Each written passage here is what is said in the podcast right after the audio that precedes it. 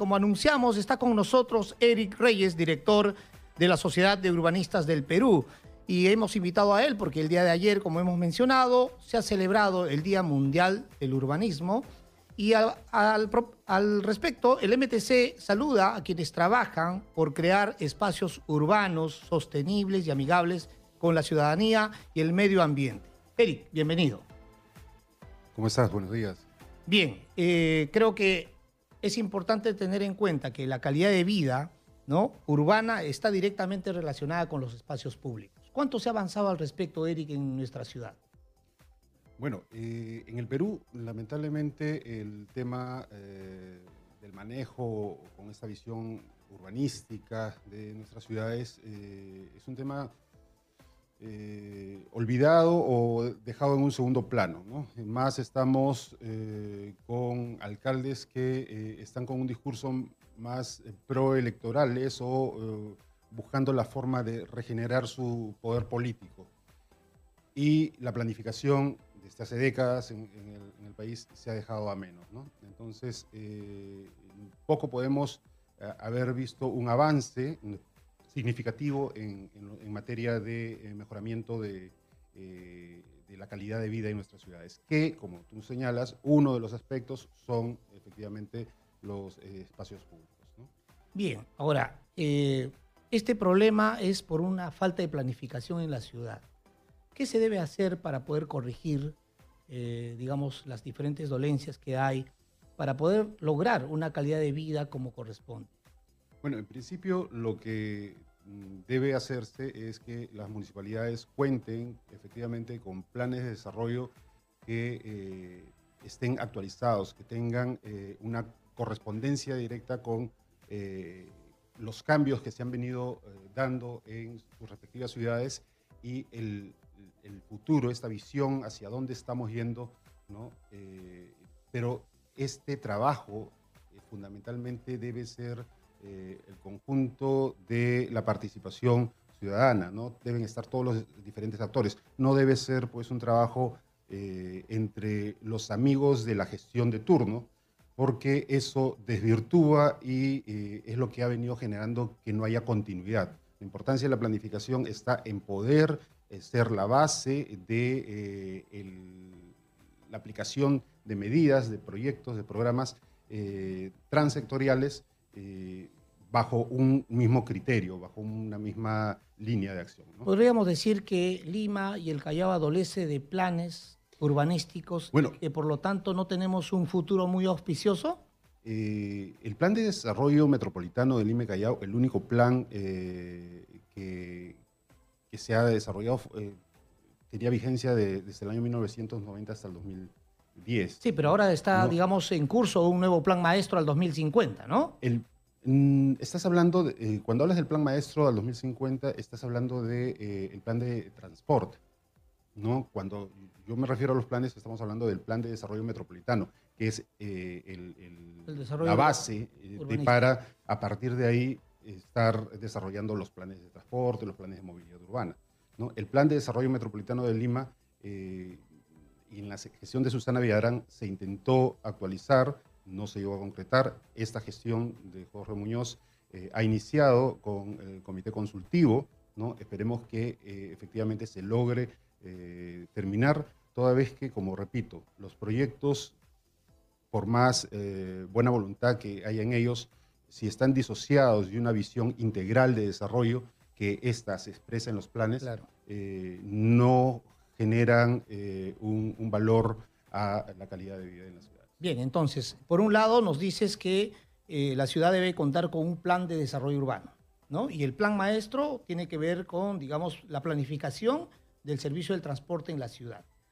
estas dos, digamos, propuestas o dos planes que debe tener una ciudad eh, en este momento están coincidiendo o realmente eh, eh, no hay un vaso comunicante entre ambas como para tener un futuro auspicioso? Como quiera que el plan maestro de transporte que contrató la Autoridad Autónoma del Tren Eléctrico a principios de año, bueno, a, fines del año pasado, no contaba con una visión de ciudad que se le otorga el plan de desarrollo metropolitano lo que se hizo fue coordinar directamente con la Municipalidad de Lima, con el Instituto Metropolitano de Planificación, para poder trabajar esta visión de ciudad ¿no? de manera conjunta. Y e, esa es la forma que se ha buscado para poder seguir avanzando con el plan ante la ausencia de un legítimo plan de desarrollo metropolitano. Ok, ahora, ¿cómo estamos a nivel distrital? ¿no? Porque hemos hablado de un plan urbanístico a nivel de Lima, pero ¿cómo estamos a nivel, digamos, de los distritos? ¿Cómo ves tú al respecto? Bueno, la planificación a nivel distrital eh, la vemos eh, efectivamente eh, mejor planteada en la zona consolidada, en los distritos como Miraflores, San Isidro, Surco, San Borja, ¿no? que son quienes de alguna forma también tienen un poco más de recursos. ¿no? Eh, sin embargo, cuando nos vamos hacia la periferia de la ciudad, eh, los planes eh, o no se han actualizado o este, simplemente no se cumplen. ¿no? Como vemos, en la ciudad hay una deficiencia en los sistemas de transporte público. ¿Qué opinas al respecto de lo que está sucediendo en la ciudad? ¿Qué necesitamos? Porque realmente está claro que se propone o existe un sistema integral de transporte todavía inconcluso, todavía que no se ha articulado de manera completa. ¿Cuánto esto impacta en la planificación urbana? Bien, mira, como te refería anteriormente, eh, eh, el, transporte, la movilidad urbana, eh, forma parte o es, mm, no es otra cosa que la expresión de la dinámica de las actividades urbanas. Es decir, tratar de buscar una solución a la problemática del transporte bajo políticas de transporte, bajo estrictamente proyectos de transporte, es una apuesta errónea, toda vez que lo que tenemos que hacer es conjugar estos con eh, el, uso del suelo, con la zonificación, con cómo organizo el territorio en las ciudades. Porque efectivamente yo puedo desarrollar muy buenos proyectos, pero si no conversan como estoy pensando densificar la ciudad, estos a la larga no van a ser suficientes. ¿Qué tendría que tomar en cuenta las autoridades para mejorar esto? Bueno, fundamentalmente, eh, como te digo, lo que tenemos que hacer es lograr tener esa visión integral de desarrollo donde el transporte tiene una correlación directa con el desarrollo urbano y esto se da en el plan de desarrollo metropolitano que luego los distritos deben recoger para sus propios eh, planes. Ahora, como urbanista, Eric, eh, realmente, ¿cómo ves eh, la evolución del transporte? Tenemos por años que la ciudad todavía hasta ahora en más de un 90% de un transporte tradicional y por otro lado se plantea como parte del sistema integrado las líneas del metro, el metropolitano y los corredores complementarios. ¿Crees que se ha avanzado con estos últimos sistemas? ¿Cómo debería ser? ¿Cuál es tu visión al respecto? Bueno, hay que recordar que en la ciudad de Lima, hasta los años 60 aproximadamente, contaba con una red de tranvías muy, muy densa, ¿no? Creo que teníamos como siete, ocho líneas de tranvías, que eh, efectivamente eh, eso permitía pues una movilidad muy interesante y envidiada en otras ciudades de eh, Sudamérica. lamentablemente el tranvía se cierra y se comienza a optar por los sistemas de buses. Ahí es cuando comienza ya a deteriorarse un poco todo el manejo de, la movilidad eh, en, esta ciudad.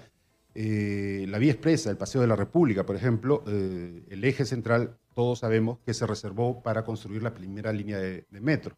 En los años 70 se habían hecho ya los estudios para construir el, metro, pero finalmente el gobierno de turno decidió este, no desarrollarlo.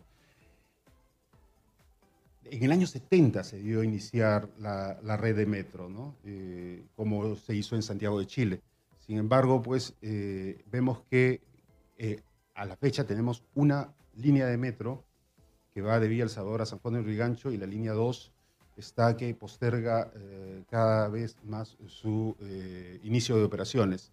De la línea 3 y línea 4, pues ya se tenían los estudios, no entiendo realmente qué es lo que ha sucedido, por qué eh, los estudios eh, hasta ahora no, no, se terminan no se, de, aprobar y eh, siento que hay un freno. ¿no? También, ¿no? Sí, por ejemplo, comentaba ayer en las celebraciones del Día del Urbanismo con los colegas que tuvimos una cena que durante, desde que se concibió el proyecto Línea 2 Hasta la fecha han pasado seis directores en la Autoridad Autónoma del Tren Eléctrico, lo cual pues hace un cambio No hay una constante continuidad, pues, no de hay una la visión. ¿no? que- claro, efectivamente. Eso, es, eso es muy peligroso. Respecto al metropolitano, bueno, el metropolitano eh, ha quedado eh, trunco estos 10 kilómetros que hasta el momento eh, Está no se- pendiente. está pendiente. Los corredores complementarios, ya en programas anteriores tú mismo lo has visto, este, tenemos algunas complicaciones, ¿no? Sí, porque Creo- de 49 contratos que se debían haber firmado, solamente se firmaron 18, ¿no? Está incompleto este tema. Está incompleto, efectivamente. Mira, el- el- esperemos que la Autoridad eh, de Transporte Urbano de Lima y la ATU, eh, logre finalmente eh, asumir eh, el rol que la ley le está dando, ¿no? Y generar este cambio que todos los limeños deseamos, ¿no? Bien, Eric, te agradecemos tu participación muy valiosa para nosotros, para nuestros televidentes, ¿no? Y bueno, ya estaremos conversando más adelante.